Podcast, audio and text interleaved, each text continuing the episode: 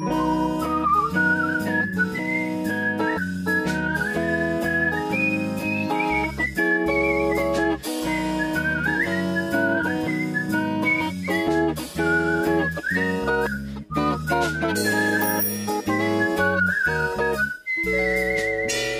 Campus-SpezialistInnen. Hallo Basti. Hallo Nikolai. Ist das etwa die eine Kulturarbeit? In der Tat, so ist es. Eine Kulturarbeit, sie zu knechten, sie alle zu finden, ins Museum zu treiben und ewig zu binden. Mein Schatz. okay, das war weird. Aber ganz ehrlich, wenn eine Ausstellung so werben würde, würde ich das safe reingehen. Ja, das hätte was. Hallo und herzlich willkommen bei einer neuen Folge von Die Campus-SpezialistInnen. Wie euch vielleicht aufgefallen ist, haben wir ein neues Branding. Heute geht es wieder um den Studiengang Kulturarbeit. Und es ist endlich soweit. Nach jeder Menge Anteasern in den vergangenen Folgen werden wir heute endlich eins der wesentlichsten Kernelemente unseres Studiums behandeln. Es geht um die Projektarbeit. Wir haben schon in der letzten Folge erwähnt, dass die Projektarbeit über einen sehr langen Zeitraum in unserem Studium geht, mhm. nämlich vom zweiten bis zum vierten Semester. Die begleitet einen also anderthalb Jahre. Mhm. Und Projektarbeit heißt übrigens, dass ihr in einer Gruppe eine eigene Idee umsetzt, wie beispielsweise ein Festival organisieren, einen Workshop organisieren oder eine Ausstellung. Whatever. Genau, kuratieren. Ihr steht dabei das erste Mal so richtig auf den eigenen Füßen und müsst halt wirklich alles selbst organisieren. Und deshalb ist es auch so wichtig, dass ihr auf jeden Fall ein Thema behandelt, mit dem ihr euch zumindest einigermaßen anfreunden könnt. Ja, genau. Bei uns war das dann direkt die erste Aufgabe, ein Konzept zu schreiben zu einem Thema, das einen interessiert. Mhm. Wir hatten bei uns also circa 40 Konzepte, weil 40 Studierende, von denen wir uns dann in der großen Gruppe auf ungefähr fünf, sechs geeinigt haben. Und womit bist du ins Rennen gegangen? Ja, dazu muss man ein bisschen in den Kontext der Zeit gehen. Also es war gerade Anfang der Corona-Pandemie oh, und ja. ich habe mich sehr geärgert, dass es von den ganzen Theatern meist nur schlecht abgefilmte Bühnenstücke gab. Deshalb wollte ich ein Projekt zu digitalem Theater machen, bei dem man experimentiert, was denn noch so möglich wäre. Hm, wobei das ja generell eigentlich ein interessantes Thema ist, inwiefern Theater als solches überhaupt für digitale Medien funktioniert. Ja, das Thema fand ich auch so spannend, dass ich da mit Cosmea Spelliken drüber gesprochen habe. Die hat nämlich ein Theaterstück online produziert und ist damit Nachwuchsregisseurin des Jahres geworden. Ach. Und hier mal so ganz doof Eigenwerbung. Das Gespräch findet ihr als Podcast unten in den Show Notes. also hört gerne mal rein, wenn ihr euch für digitales Theater interessiert. Ach, ach cool, krass. Äh, hätte ich jetzt gar nicht erwartet, dass du dich schon so stark damit beschäftigt hast. Ja, ähm, hat halt Spaß gemacht. Mhm. Habt ihr auch äh, das so gemacht mit den vielen Konzepten? Und wenn ja, was hast du dann eingereicht? Naja, also bei uns waren es keine 40, sondern eher so 30 Konzepte. Aber ja, im Prinzip lief das bei uns genauso. Wir waren aber in dieser Findungsphase thematisch alle sehr nah beieinander, weil wir mal wieder ein vorgegebenes Thema hatten. Äh, Krieg und Frieden, um genau zu sein. Ja, und ich glaube, bei uns war da gar keine Beschränkung. Ja, das, das finde ich auch ganz gut so, ehrlich gesagt. Klar, es besteht das Risiko, dass man sich in der Qual der Wahl verliert, wenn man so überhaupt keinen Rahmen hat. Äh, aber bei uns war eben eine ganz spezielle Ausschreibung für Fördermittel maßgebend. Und so sind wir quasi unmittelbar noch bei der Ideenfindung gegeneinander in Konkurrenz getreten. Ja, und dann habt ihr die Förderung nicht mal bekommen. Ja, war toll. Also jedenfalls, ganz am Anfang steht ein riesiges Brainstorming, was man so machen kann. Anschließend kommt dann das aussieben. Also bei uns war das so eine ganz lange Liste und da konnte man sein Interesse für bestimmte Projekte bekunden. Mhm, interessant. Äh, und was hindert einen dann daran, einfach für sein eigenes Projekt abzustimmen? Ja, also bei uns hat man für mehrere Projekte abgestimmt. Ah, ja. Ich glaube, das waren so drei. Und man konnte natürlich sein eigenes Projekt nehmen, aber am Ende sind dann alle Projekte rausgefallen, bei denen weniger als fünf Leute waren. Und da war mein Projekt dann leider auch dabei, was ich sehr schade fand, weil es mir ziemlich wichtig war. Hm, clever gelöst. Schade für dein Projekt natürlich. Äh, und was war dann deine neue Mission? Ja, also das Projekt hatte ursprünglich den Titel von Bienen und Blumen. Du, du hast es irgendwie mit dem Thema, ne? Also ich erinnere mich da an Folge drei und wir haben hier, schon wieder das Thema Sexting. Ja, es ergibt sich ein Muster. es ging tatsächlich darum, Sex zu enttabuisieren und wow. über Machtverhältnisse zu reflektieren. Und wir haben das dann schlussendlich mit Theater umgesetzt. Äh, mhm. Übrigens, das war auch einer der Gründe, warum ich mich für das Projekt entschieden habe. Mhm. Also erstmal ein Workshop, bei dem Teilnehmende Theatererfahrung gesammelt haben und sich mit dem Thema auseinandergesetzt haben.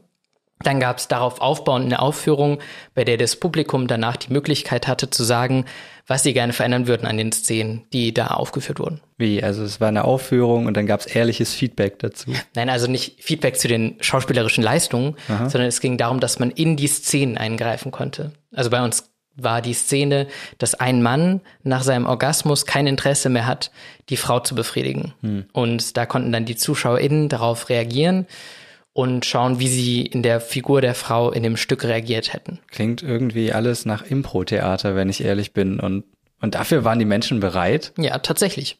Also die Teilnehmenden haben ja schon die ganze Woche über das Thema geredet mhm. und dann waren sie dementsprechend offen. Und bei den ZuschauerInnen gab es einige, die dann sehr emotional wurden und Denk den Mann richtig zusammenfalten wollten. Also indem sie gesagt haben, ab jetzt machen wir es so, dass erst ich befriedigt werde und wenn ich will, dann du weil bisher war es ja immer andersrum. Mhm. Oder Zuschauerinnen, die dann ganz laut geworden sind und ihm einen Vortrag über Feminismus halten wollten. Oh je. Äh, körperliche Interaktion war übrigens bei dem Ganzen nicht möglich, weil wir das ganze Stück und den Workshop per Videokonferenz machen mussten wegen der Corona-Situation. Stimmt, ja, da war ja noch was. Schade, ich hätte es mir irgendwie interessant vorgestellt, das als echte Bühnensituation zu erleben. Da schaukeln sich halt schon schnell die Emotionen hoch. Ja, das stimmt. Also live ist doch meistens besser beim Theater. Andererseits, ob das alles so friedlich verlaufen wäre mit den Menschen unmittelbar auf der Bühne. Ja, ja, also man muss, wenn es live ist, schon darauf achten, dass es nicht zu körperlich wird mhm. und dass wirklich alle respektvoll miteinander sind. Absolut. Was für ein Projekt hast du eigentlich gemacht? Ja, da zeigt sich dann doch, dass wir eben beide aus dem gleichen Metier kommen. Bei uns ging es nämlich schlussendlich auch um Theater. Damals noch live oder, äh, naja, zumindest als Live-Performance geplant. Also wir wollten einen theatralischen Spaziergang durch Potsdam entlang der Stolpersteine machen. Wie so eine historische Stadtführung quasi, nur dass wir uns eben mit den Geschichten und Biografien hinter diesen goldenen Gedenksteinen auseinandergesetzt haben. Habt ihr dafür dann auch Teilnehmende akquiriert, die den Workshop gemacht haben? Ja, genau. Also wir haben dafür mit einer externen Theaterpädagogin und einer Regisseurin zusammengearbeitet und äh, über unser Netzwerk und unsere Bekannten dann einen sogenannten Open Call veröffentlicht. Also ein Open Call, das ist eine offizielle Ausschreibung, dass bei uns SchauspielerInnen für ein Projekt gesucht werden. Und die sollten sich natürlich auch mit der Thematik auseinandersetzen wollen. Ja, so war es bei uns auch hm. wo du von TheaterpädagogInnen sprichst. Hm. Ähm, ich wurde, wollte da ursprünglich den Workshop bei uns auch mitgestalten, aber dann hat es leider doch nicht geklappt, weil der Termin des Workshops mit der Geburt meiner Tochter zusammengefallen ist. Also wir haben uns so ein halbes Jahr vorher auf externe Theaterkünstlerinnen geeinigt, weil es dann eben abzusehen war, dass es zu dem Zeitpunkt nicht geht. Verstehe. Aber wir sind ja jetzt schon ziemlich tief in der Projektplanung drin. Das geht ja auch irgendwie immer super schnell. Äh, dabei gibt's ja noch ganz viele andere Nebendisziplinen, die genauso für den Erfolg der Projektarbeit eine Rolle spielen. Ahnst du, worauf ich hinaus will? Nein, aber ich könnte mir vorstellen, dass es um die verschiedenen Teilaufgaben in der Teamarbeit geht, wie beispielsweise Finanzierung oder Zeitmanagement. Warte mal kurz. Zeitmanagement würdest du als eigene Aufgabe bezeichnen? Ja, das habe ich bei uns gemacht. Oh. Also Zeit- und Risikomanagement. Aha, und äh, was hast du da so gemacht? Naja, also im Endeffekt ziemlich viel überflüssiger. oh, wirklich? ja, also wir wollten nämlich ursprünglich einen Projektstrukturplan pflegen, bei dem man genau sieht, wann welche Aufgabe ansteht und mhm. welche man zuerst bearbeiten muss. Mhm. Das ist echt praktisch für so eine komplexe Projektarbeit. Das ist bei uns aber auch wegen der Komplexität bei uns irgendwann unter den Tisch gefallen und bei Risikomanagement ja immer wieder lesen, wie es mit der aktuellen Corona-Pandemie-Verordnung aussieht. Und dann haben wir auch einmal gesagt, dass man das Projekt verschieben musste. Mhm. Also ursprünglich sollte das Ganze im März sein und dann haben wir das verschoben wegen der Corona-Situation auf den Mai. Ah ja. Ja, also ich hatte tatsächlich vor allem die Finanzierungsfrage auf dem Schirm, aber da du es erwähnst, das sind ja eigentlich auch wichtige Faktoren. Ja, also man muss bei uns erwähnen, wir hatten auch ein echt großes Team. Ich glaube, wir waren zu neunt am Ende. Hm. Und da kann man die Aufgaben halt auch viel kleinteiliger verteilen. Nun, dann da habt ihr auch ganz bestimmt viel über die Wichtigkeit eines guten Teamklimas gelernt. Ja, genau. Also bei uns war es beispielsweise wichtig, dass wir uns regelmäßig treffen. Ja, das hat auch ganz gut funktioniert. Also, dass wir uns bis zum Ende fast jede Woche gesehen mhm. haben per Videokonferenz immerhin. Klar. Und wir haben jedes Mal darüber geredet, wie es uns gerade geht mit der Arbeitsbelastung, sodass niemand zu viel schultern musste. Wie viel wart ihr eigentlich und wie habt ihr euch aufgeteilt? Finanzen und was noch? Äh, wir waren zu fünft, glaube ich, zuzüglich der beiden externen. Und äh, das war, finde ich, richtig eine angenehme Gruppengröße. Also wir haben direkt am Anfang die Zuständigkeiten abgesteckt, also Fördermittel, Logistik, Kooperation und so weiter, you name it.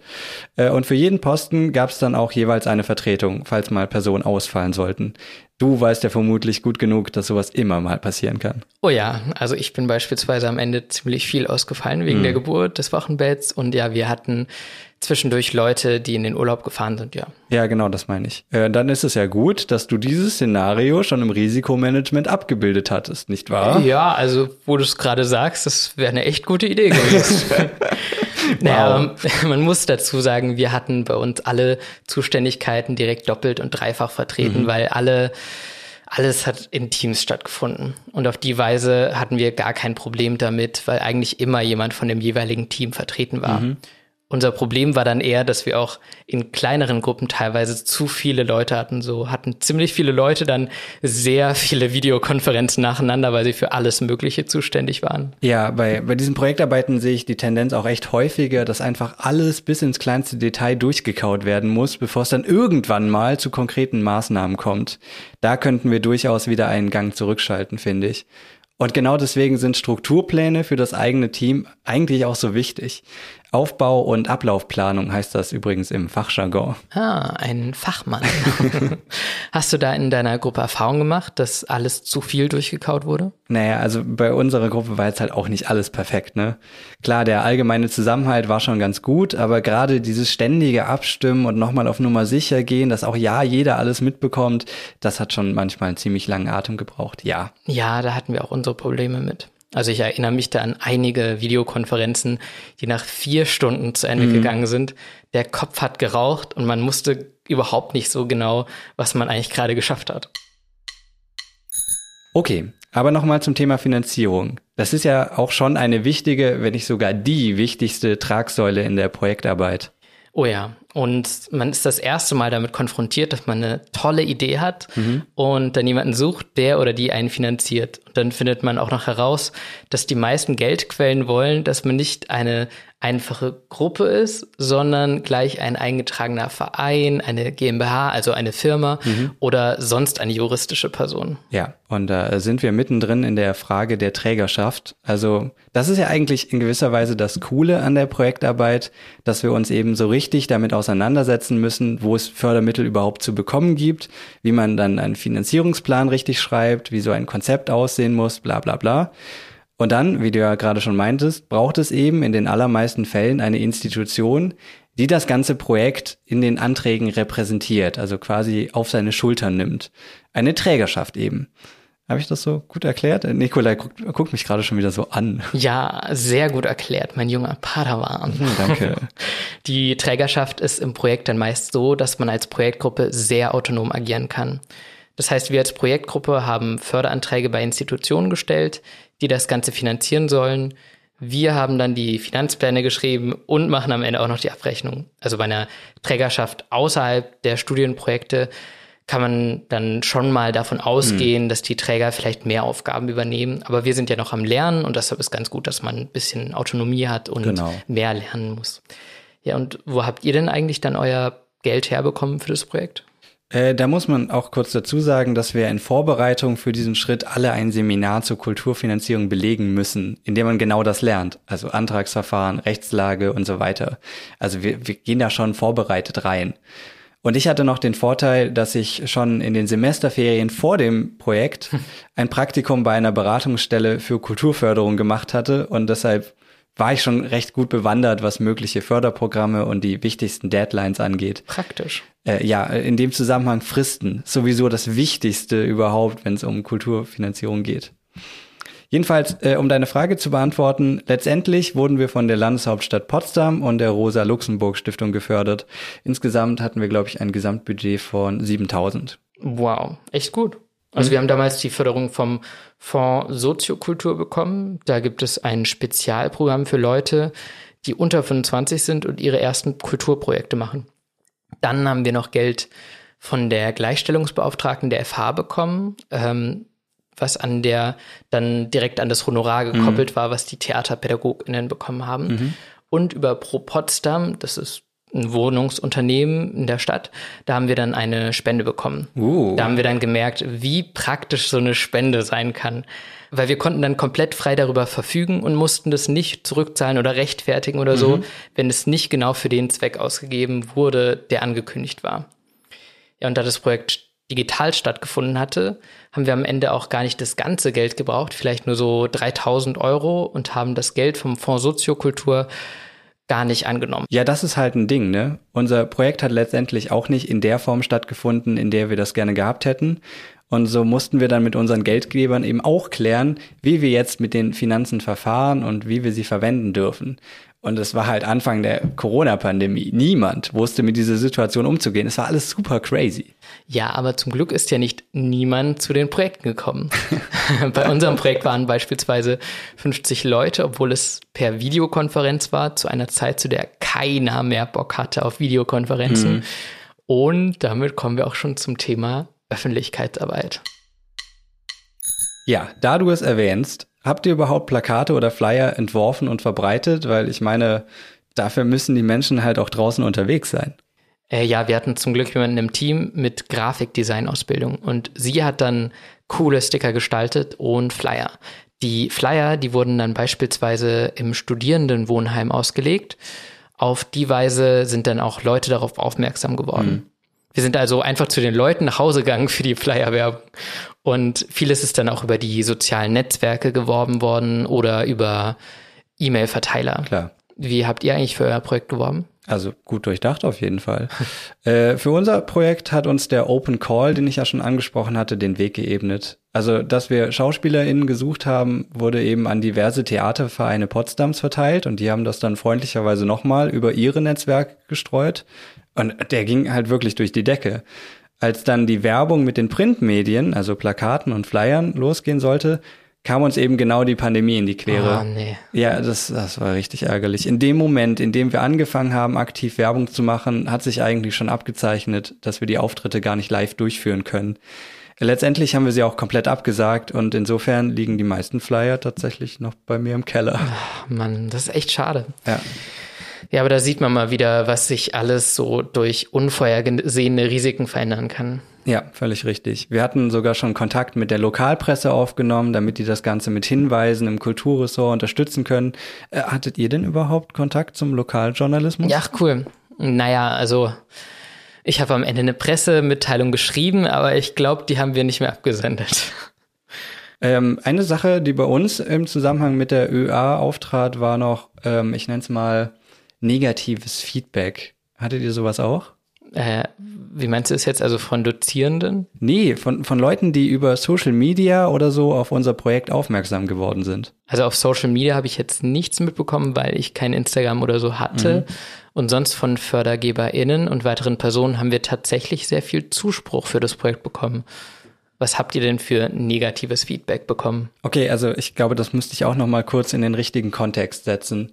Dieses Gesamtkonzept Stolpersteine, also dass an das Schicksal von jüdischen Menschen mit Gedenksteinen im Boden erinnert wird, das trifft mancherorts auf recht starken äh, moralischen Widerstand weil man eben auch so argumentieren könnte, dass die Geschichte im Dreck liegt und mit Füßen getreten wird, ganz salopp gesagt. So, und dass wir darauf aufbauend eben auch noch ein Theaterstück konzipiert haben, ist manchen Menschen dann extrem stark aufgestoßen. Und, und klar, wir haben natürlich versucht, das mit viel Dialogbereitschaft äh, richtig offen zu klären, aber letztendlich war das einfach eine sehr anstrengende Erfahrung. Ja, die Erinnerungskultur der Shoah ist ja auch eine sehr sensible Sache. Total. Da kann man auf viele Kontroversen stoßen, beispielsweise bei verschiedenen jüdischen Gemeinden. Mhm. Das ist dann wahrscheinlich nicht überall so, dass man da in so viele Fettnäpfchen treten kann. Ja, also ich glaube auch, das war in unserem Fall ein wirklich sehr spezielles Thema und vermutlich wird es all den zukünftigen Projekten dann eher so ergehen wie dir und deiner Gruppe. Aber ja, ich, ich hatte einfach das Bedürfnis, das auch zu teilen. Ja, aber für solche Erfahrungen gibt es dann ja auch am Ende die Evaluation. da geht man dann genau auf solche Sachen ein und reflektiert darüber. Ja, wie ihr sehen könnt, haben wir aus der letzten Folge deutlich dazu gelernt, was smooth Übergänge angeht. Apropos Übergänge, da kommt er. Ganz am Ende, wenn das ganze Projekt durchgeführt wurde, kommt die Evaluation. Das heißt für das Studium, ihr haltet eine Präsentation darüber, was im Projekt gut gelaufen ist und was ihr hättet besser machen können. Und später gebt ihr dann einen Bericht ab, in dem das Ganze nochmal ausführlicher beschrieben ist. Für manche FördergeberInnen müsst ihr dann auch noch einen eigenen Sach- oder Evaluationsbericht abgeben. Ich finde, diese Evaluation hat zwei Seiten einer Medaille. Also für das Projekt selbst werden wir noch während wir planen dazu angehalten, gewisse Meilensteine festzulegen. Sowas wie, äh, wie viele Menschen sind gekommen und gibt es eine Videoaufzeichnung, so Zeug. Das macht es relativ einfach, dann im Nachhinein wie bei einer Checkliste abzuhaken, an welchen Stellen das Projekt äh, funktioniert hat und an welchen nicht. Und dann gibt's da eben noch die Sache mit der Zusammenarbeit auf persönlicher Ebene.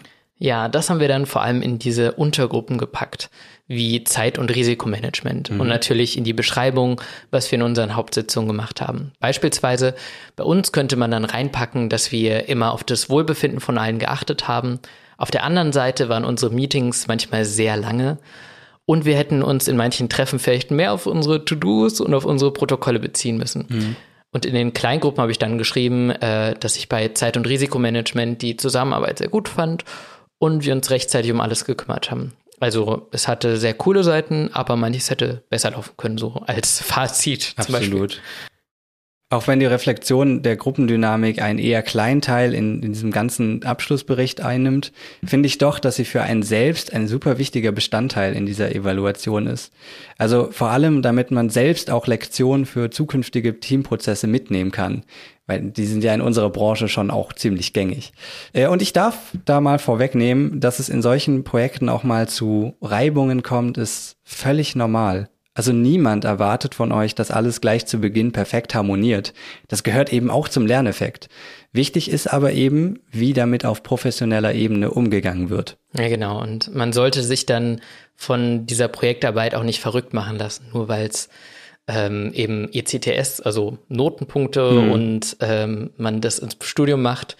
Es ist nur das Studium. Genau. Und die Erfahrung ist dann wichtig, weil man darauf aufbauend dann was mitnehmen kann, wie man dann gerne später arbeiten will. Also beispielsweise, wenn man in einem großen Team war und das cool fand, dann macht man später auch was in großen Teams und wenn nicht, dann sucht man sich eben eher kleinere Teams für Projekte. Also ich habe das Gefühl, ich habe jetzt erst so richtig den pädagogischen Nutzen dieses Moduls gecheckt. Ja, das war bei mir auch erst äh, nach dem Praxissemester so. Da haben wir das erste Mal danach uns getroffen für die Evaluation und da meinte der Dozent, ja, und wenn Sie schlechte Erfahrungen gemacht haben, dann wissen Sie jetzt, was Sie vermeiden müssen. Und äh, selbst wenn ihr keine macht, habt ihr immer noch uns. Wir erzählen euch schon von allen Themen, was so schief laufen kann. Genau, heute zum Thema Projektarbeit und dann nächstes Mal zum Thema Praxissemester. Bezahlung. Beim nächsten Mal. also, wenn euch Fragen zum Studiengang eingefallen sind, die wir hier nicht geklärt haben, dann schreibt uns doch gerne einen Kommentar oder eine Mail an campusspezialisten.fh-potsdam.de. Und wir arbeiten das dann gerne beim nächsten Mal ein. Ansonsten lasst uns gerne eine Bewertung da oder folgt uns. Dafür gibt's ja jetzt zumindest bei Spotify diese Glocke da. Mit der bleibt man ganz gut auf dem Laufenden. Und vergesst nicht den Newsletter. Oh, stimmt, den gibt's ja auch noch. Äh, den verlinken wir euch einfach mal in den Show Notes. Also ihr merkt, die Möglichkeiten sind endlos. Und wenn ihr wollt, könnt ihr uns auch ganz analog auf dem Campus ansprechen. Das ist ja jetzt wieder möglich. Und dann hören wir uns beim nächsten Mal. Bis dann, Basti. Mach's gut, Nikolai. Dass die Leute uns folgen, das scheint dir ziemlich wichtig zu sein. Ja, schon. Also, dass sie uns digital folgen, aber das checkt man doch. Oder? Naja, und die Leute, die das nicht checken, ignoriert das bitte einfach. Genau. Das war ein Podcast der Campus-SpezialistInnen der Fachhochschule Potsdam. Produktion und Realisation, zentrale Studienberatung der Fachhochschule Potsdam, Johann Frederik Paul und Zoe Rahnfeld. Redaktion Bastian Braun und Nikolai Raab. Artwork Karl Linz. Danke auch an Gordon Barsch und Maria Büthoff für den Jingle. Eine Produktion der Campus-SpezialistInnen 2022.